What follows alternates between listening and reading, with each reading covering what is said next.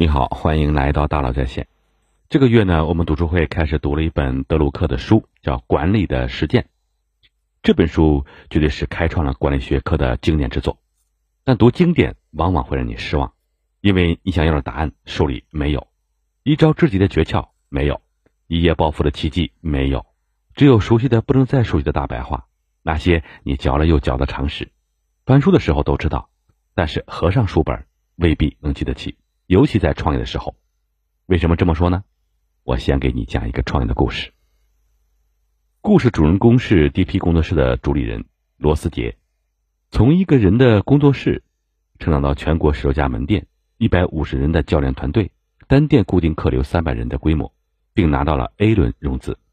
罗斯杰说呀，他经历了差不多十年，和大多数读年卡团课的健身房不同，他们只做自重训练，只推私教课。一节课差不多是四百块钱，这个价格相对于其他成规模的私教包月工作室相比啊，好像不占优势。中田是二百八十元一次，二十次起售；人马线是三百元一次，DP 的是有点贵了。选这条路子怎么看都好像有点死磕，毕竟健身是一个反人性的事情。很多人办了年卡，信誓旦旦的要每天来运动，结果一年下来只来两三次，这样按次消费的私教课。真的有市场吗？可能有。我找了找行业的报告，看到了一组数据。目前国内健身房领域有两百到三百亿人民币的市场容量，未来有望增长到一千亿。真的会持续吗？我又往下翻了翻报告，付费私教会员的月均上课数量只有二点三一节，活跃高的用户所占比例并不高，近一半的会员每月上课仅是一到三次，会员的平均续费率为百分之二十三点四五。确实是又难啃还死磕。那 DP 的工作室啃下来了吗？罗斯杰告诉我呀，去年他们达到了百分之八十的续费率，而且过半数的新客户都来自于老客户的推荐。这样的高于行业平均的续费率，转介绍是怎么达成的？我猜呀，大概是因为他们做到了以下三点：第一，精准的用户需求；第二，适合自己的差异化；第三，极强的专业性。我们先来看需求这件事情啊。我绝对是深有体会的。去年年初，我终于下定决心，对自己呼之欲出的四层下巴下了毒手。我找到了罗杰斯，向他请教如何锻炼以增加肌肉量，对抗自己不断下降的基础代谢。他为我量身定制了一套训练方法。像我这样不以训练肌肉块为主要目标的，他给我设计的动作的出发点就在于啊，用最简单的动作、碎片的时间，保证每天。都能同时达到混氧运动的心率区间，提高最大的摄氧量。听起来好像有点抽象，大概是这样安排的：第一天的核心是卷，从卷腹再到波比跳，训练核心和心肺；第二天从标准的俯卧撑再到爆发力的俯卧撑，训练胸和肩；第三天是各种蹲，从深蹲到弓箭跳，训练腿和心肺；第四天休息，补充蛋白质。四天一个循环，如此往复，每天就一个动作，看起来都是一些基础的项目，但是要做标准，做到力竭。如果你觉得现在的运动量已经能得心应手了，那就再升级难度吧。效果怎么样呢？一个月的时间，我的体脂从十四点五降到了十三点五，不需要大器械，可以见缝插针，找块空地就能运动，太适合需要满世界疯狂出差的我了。明显的效果，方便的训练方式，除了我，一定有很多人也需要吧？他告诉我呀，他们工作室的用户中啊，占比最多的就是希望改变身材的八零后、九零后的女生，大概是占到了七成。而塑身最要紧的就是变化，我变瘦了，拍照好看了，这是最直观的感受。你看，就光是一个月的体脂变化，就能让我开心的像一个两百斤的胖小孩，更别提很多人一年时间从微胖到马甲线的巨变了。我们会评选出改变之星，就是那些完成最大蜕变的用户，大家都非常乐意当选。就算练的过程非常痛苦，但是健身最大的好处之一就是正反馈非常好的立竿见影，显而易见。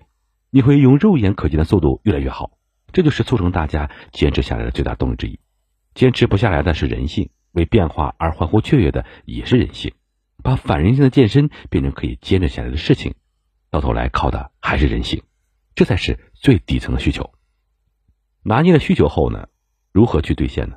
健身是一个有点拥挤的赛道，线上有刘畊宏的视频，还有像 Keep 这样的 APP，线下有各类的健身房、团课机构，那里都是渴望塑造美好形体的人们。怎么在这个行里找到自己的一席之地呢？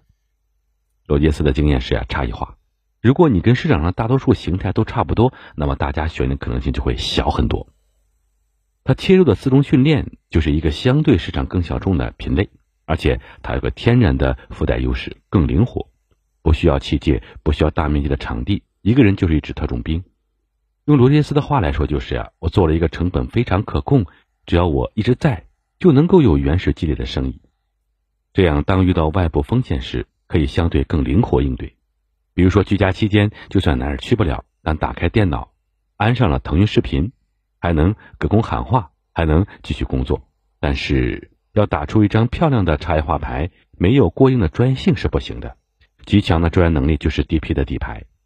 罗杰斯自己就是教练出身，是中国首个 ACE 证书的持有者，再到培训师，再到其他地方带教练，一点一点的用笨的方法培养教练，做系统化的课程。最终沉淀了独有的训练体系。我感觉自己的做法呢，也不是非常的商业化。我自己非常喜欢这一点的摸索，还是相对比较慢的。他是这样说的：和大多数健身工作室一样，他们有周年促销，有小程序打卡，有企微私域。但不一样的是呀，对教练实力和服务的高要求。在 DP 对教练的绩效考核，不在于销售提成，而是会员的评分、转介绍的数量和续费率。把对教练的评定权交给用户，用户觉得好的、有效的、舒服的服务啊，才是核心。就是这样的精心打磨，才能得到真正认同你的用户。他说呀：“我喜欢教学，喜欢我的用户发生改变，喜欢自己的身体练得很好，所以我可能比较适合做这件事情。”今天我们看到的是 DP 的成绩，背后是十年如一日的帮用户、帮助用户的初心和对健身的热情。剩下的就交给时间去发酵吧。有专业的素养，找到需要的人，负责任的提供产品和服务，实现自身的盈利。就像罗杰斯口中所说的“笨方法”，也是创业时真正该掌握的常识。常识谁都懂，但实践时往往会偏离它。苦恼于获客困难时，你可能忘记了客户的需求到底是什么，而自己能够提供的解决方案又是什么。疲于内卷的时候，你可能忘了该去创造性的降低成本，想办法买的低价。觉得自己知名度不够的时候，你可能忘了该去用自己扎实的质量去赢得口碑，这些都是慢功夫，都是常识。总想找到一招制胜的方法，就是偏离了常识。如何纠正呢？请回到经典。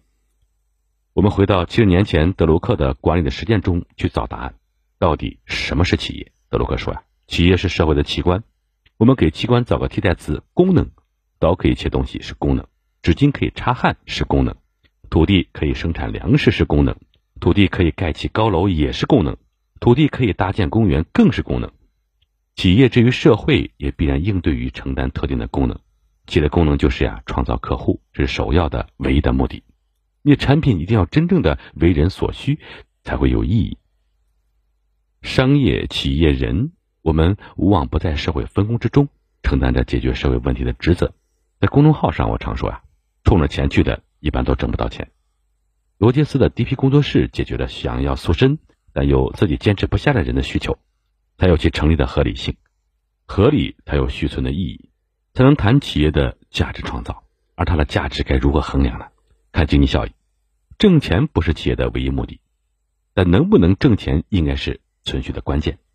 我喜欢健身，就想要和别人分享我的健身方法，让大家和我一样有健康的体型，重要吗？当然重要。但怎么可持续的把这件事情做下去呢？